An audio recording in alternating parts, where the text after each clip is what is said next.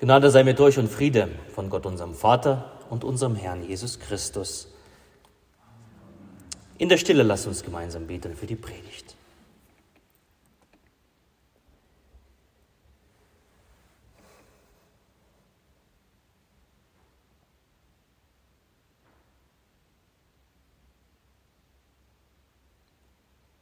Herr, dein Wort ist meines Fußes Leuchte und ein Licht auf meinem Wege.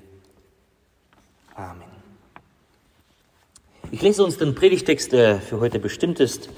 Dieser steht im zweiten Buch des, äh, des Propheten Samuel im zwölften Kapitel. Der Herr sandte Nathan zu David. Als der zu ihm kam, sprach er zu ihm, es waren zwei Männer in einer Stadt. Der eine reich, der andere arm. Der Reiche hatte sehr viele Schafe und Rinder aber der Arme hatte nichts als ein einziges kleines Schäflein, das er gekauft hatte. Und er nährte es, dass es groß wurde bei ihm, zugleich mit seinen Kindern. Es aß von seinem Bissen und trank aus seinem Becher und schlief in seinem Schoß. Und er hielt's wie eine Tochter. Als aber zu dem reichen Mann ein Gast kam, brachte er es nicht über sich, von seinen Schafen und Rindern zu nehmen, um dem Gast etwas zuzurichten, der zu ihm gekommen war. Und er nahm das Schaf des armen Mannes und richtete es dem Mann zu, der zu ihm gekommen war.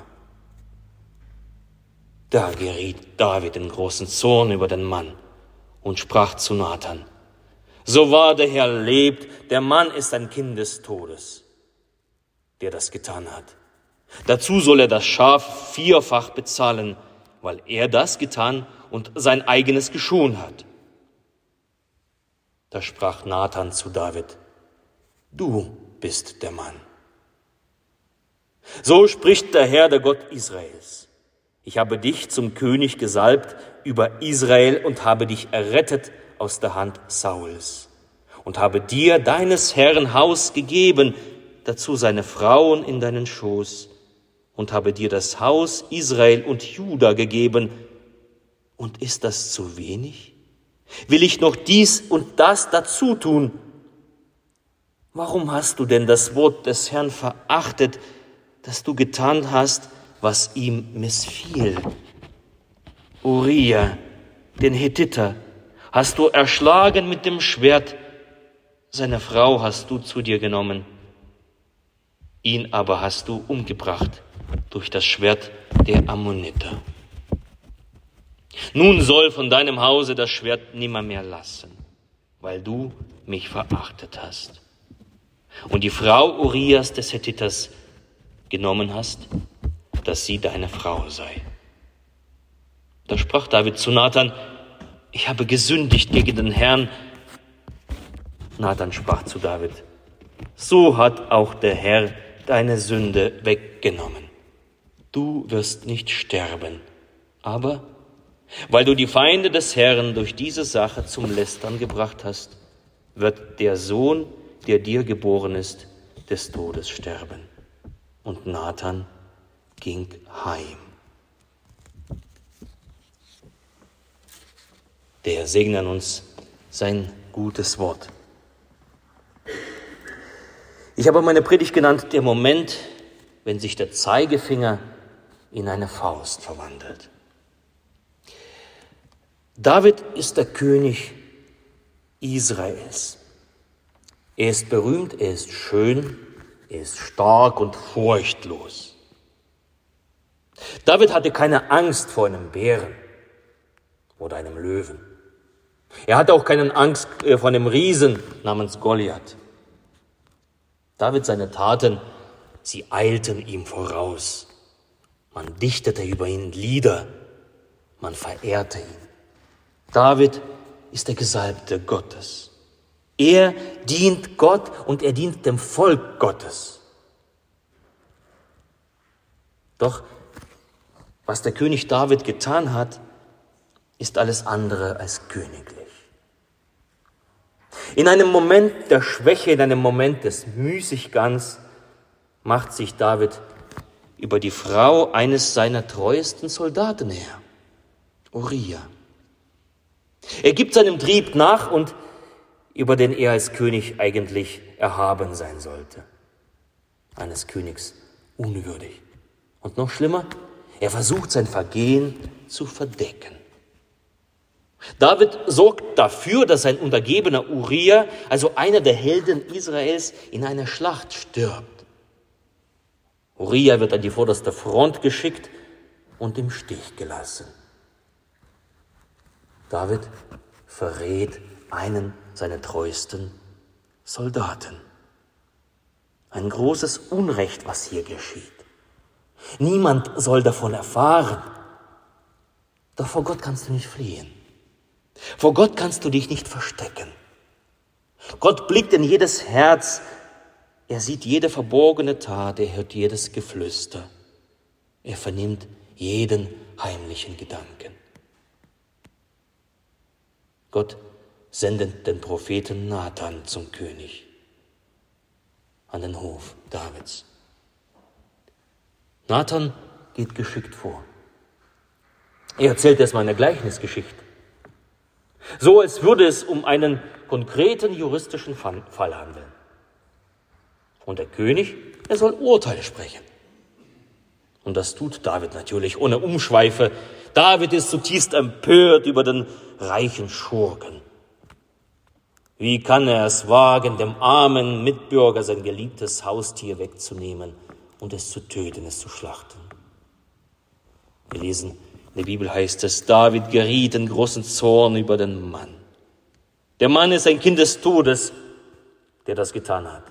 Dazu soll er das Schaf vierfach bezahlen. David ist empört. Doch dann kommt die unerwartete Wendung. Da sprach Nathan zu David, du bist der Mann. Du bist derjenige, der seine Macht ausgenutzt hat und dem anderen sowohl seine Frau als auch sein Leben genommen hat. Du bist der Mann, der die Todesstrafe verdient hat. Du bist der Mann, über den du so zornig ein Urteil gefällt hast. Und ohne es zu wissen, sprach David über sich und seine Familie ein Urteil. Wie ein Pharisäer richtete David seinen Finger auf den anderen. Doch drei Finger klagten ihn an.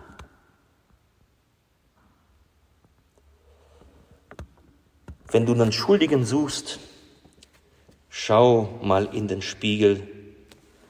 Zeigst du auf andere, zeigen drei Finger auf dich. Das sind die ersten Zeilen eines Liedes, welches mein Freund Markus Holz aus Leipzig gedichtet hat. Wenn du einen Schuldigen suchst, schau doch in den Spiegel. Wenn du auf andere mit dem Zeigefinger zeigst, zeigen drei Finger auf dich. Ich denke, die wenigsten von uns haben ein Menschenleben auf, dem Gewissen. Oder vielleicht die Frau des eigenen Freundes ausgespannt.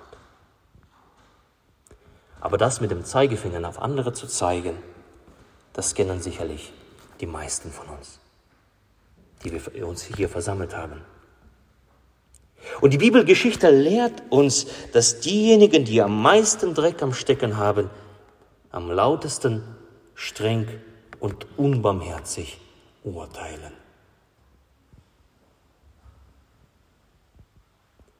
Auch wenn die Sünden viel kleiner sind als die Sünden in unseren eigenen Herzen. Vor den Menschen mag es gelingen, diese Sünden zu tarnen, wenn man sich listig anstellt, wenn man trickreich ist. Doch vor Gott bricht irgendwann die ganze verlogene Fassade zusammen und übrig bleibt, wie David, ein erbärmlicher Mensch der die Sünden anderer richten will und dabei selbst viel schlimmer dasteht. Ein Mensch, der mit einem Finger auf anderen zeigt, doch sich selbst mit anderen drei Fingern anklagt. Nun, das Lied von dem Markus Holz mit diesen Versen, das trägt den Titel Der Schuldige und an den Klammern, es gibt noch Hoffnung. Der Kehrvers, es gibt noch Hoffnung für dich bei Jesus. Es gibt noch Hoffnung für dich, mein Freund. Geh auf die Knie, bedenke mal dein Leben, dann merkst du schnell, was bei dir nicht stimmt. Der Vater im Himmel will dir gern vergeben, er nimmt dich auf, macht dich zu seinem Kind. Es gibt noch Hoffnung für dich bei Jesus. Es gibt noch Hoffnung für dich, mein Freund. Es gibt noch Hoffnung für dich mein, bei Jesus. Es gibt noch Hoffnung für dich, mein Freund. Da sprach David zu Nathan, ich habe gesündigt gegen den Herrn. Der Zöllner stand aber ferne, wollte die Augen nicht aufheben zum Himmel, sondern schlug an seine Brust und sprach, Gott sei mir Sünder gnädig. Hier weicht Hochmut der Demut. Bei David wird es leider zu einer traurigen Demut, da er, David, sein Urteil unwissend selbst über sich und seine Familie ausgesprochen hat. Der Sohn des Todes und sein Sohn stirbt. Eine bittere Konsequenz seiner eigenen Worte und Urteile, das muss uns bewusst sein. Die Konsequenz tragen wir mit unseren Worten, die wir über anderen aussprechen. Sie lassen wir hinein in unser Leben. Der Mann ist ein Kind des Todes. Das ist aus seinem Mund entsprungen und das verwirklicht sich in seinem Leben. Doch laut Gottes Urteil darf David weiterleben. Die Sünde und Hochmut, sie gebären Strafe und Tod, aber Gottes Gnade leitet uns zu Buße. Wir bekennen unsere Sünde und erfahren, dass sie vergeben ist und wir nicht sterben müssen. Immer wieder können wir das in der Beichte erfahren. Es gibt noch Hoffnung für dich bei Jesus. Es gibt noch Hoffnung für dich, mein Freund. Die Beichte ist gewissermaßen das Herzstück des Christenlebens. Sie ist der Moment, wo sich der Zeigefinger in eine Faust an der Brust verwandelt. Dann kann die Hand Gottes unser Herz heilen. In dem Moment, wo der Zeigefinger sich in eine, in eine Faust an unserer Brust verwandelt. Was nehmen wir also aus unserer heutigen Geschichte mit? Ich nehme mit, das erste Voreilige Urteile werden sich ohne jeden Zweifel gegen uns selbst richten. Seien wir vorsichtig, welche Urteile, Urteilssprüche wir über andere aussprechen. Sie werden sich auf unser Leben legen. Das Zweite, das Verborgene in uns ist häufig arger als das Offensichtliche unseres Nächsten. Darum lass uns dieses unsere Verborgene nicht damit kaschieren, indem wir auf den anderen mit dem Zeigefinger zeigen. Und drittens, lass uns stattdessen mit ganzer Hand, mit allen Fingern, in ganzer Faust an die Brust schlagen, demütig wie dieser Zöllner und bitten, Gott, sei mir Sünder gnädig. Soll sich doch unser Zeigefinger in einer Faust auf unserer Brust verwandeln. Und darin, darin liegt die Hoffnung für dich bei Jesus. Darin liegt Hoffnung für dich, mein Freund. Und der Friede Gottes der Höhe ist als alle Vernunft. Er bewahre eure Herzen und eure Sinne in Christus Jesus.